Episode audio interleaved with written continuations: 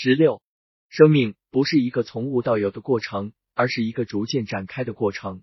凡是在外在世界所获得的东西，都是我们在内在世界已经拥有的东西。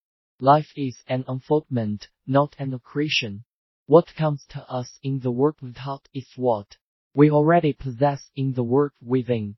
十七，一切财富都建立在认知的基础之上，所得皆是认知累积的结果，所失皆是认知耗散的结果。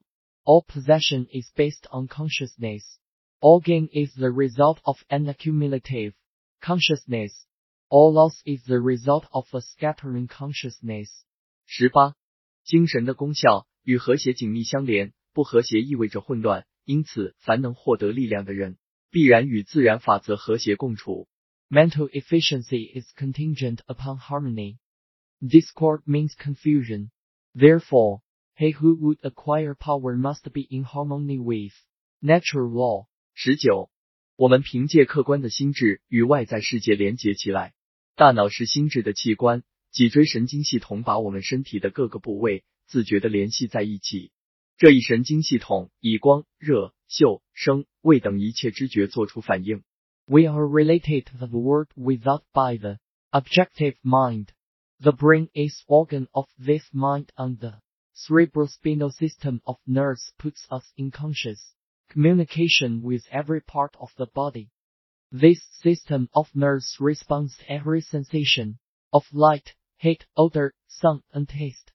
二十，当我们的心智能够正确的思维，当其通真理之光，当思想通过大脑脊椎神经系统将建设性的信息传递到身体的各个角落时，这些知觉将是和谐而令人愉悦的。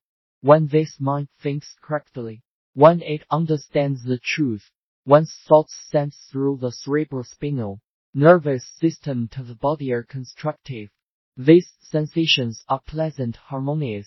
二十一，但结果是我们正是通过心智将勇气、活力以及一切建设性的能量注入我们的身体。同样，也是这种客观存在的心智，给我们的生活带来许多的悲伤、疾患、匮乏、局限以及各种混杂、不和谐的成分。因此，错误的思维方式将通过客观的心智，将各种破坏性的力量施加在我们身上。 The result is that we build strength, vitality, and all constructive forces into our body. But it is through this same objective mind that all distress, sickness, lack, limitation, and every form of discord and inharmony are admitted to our lives. It is therefore through the objective mind, but wrong thinking that we are related to all destructive forces. 二十二，我们与内在世界的连结是通过潜意识建立的。太阳神经从事此种心智的器官，交感神经系统操控着各种主观感觉，如快乐、恐惧、爱恋、感情、热望、想象等各种潜意识现象。正是通过这种潜意识，我们得以和宇宙精神相连结，和宇宙中无限的建设性力量建立起联系。 We are related to the world within by the subconscious mind. The solar plexus is the organ of this mind. The sympathetic system of nerves presides over all subjective sensations, such as joy, fear, love, emotion, respiration, imagination, and all other subconscious phenomena. It is through the subconscious that we are connected with the universal mind and brought into relation with the infinite constructive forces of universe.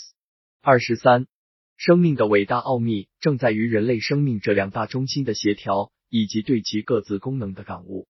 有了这一认知，我们才能够使客观心智和主观心智自觉协作，从而使有限和无限协调统一。我们的未来全然掌握在我们自己手中，而无需听凭反复无常的外部力量所摆布。 It is the coordination of these two centers of our being and understanding of their functions, which is the great secret of life. With this knowledge, we can bring the objective and subjective minds into conscious cooperation, and thus coordinate the finite and the infinite. 点 Our future is entirely within our own control. It is not at the mercy of any capricious or uncertain external power. 二十四，所有都承认只有一种法则或意念遍及整个宇宙，占满所有的空间，其所在的每个地方，本质上都是一样的。它是无所不能、无所不知、无所不在的。所有思想和意念都在它里面。它是万有中的万有。All agree that there is but one principle, all consciousness pervading the entire universe, occupying all space, and being essentially the same instinct at every point of its presence. It is all powerful, all wisdom, and always present. All thoughts and things are within itself. It is all in all. 二十五，宇宙中有且只有一种意念能够思考。当他思考的时候，想法就转变成客观事物。这种意念无所不在， 因此也存在于每个人的心中。每个人都是这无所不能、无所不知、无所不在的意念的表现形式。 There is but one consciousness in the universe, able to think, and when it thinks its thoughts become objective, things to it. As this consciousness and omnipresent it must be present within every individual. Each individual must be a manifestation of that omnipotent, omniscient, and omnipresent consciousness. 二十六，正因为宇宙中有且只有一种意念能够思考，所以必然引出如下结论：你的认知必须同宇宙意念相一致。换句话说，就是万念归一。这个结论是不容回避的。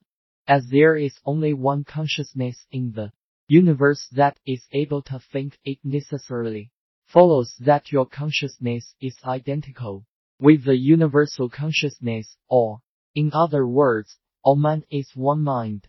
There is no dodging this conclusion.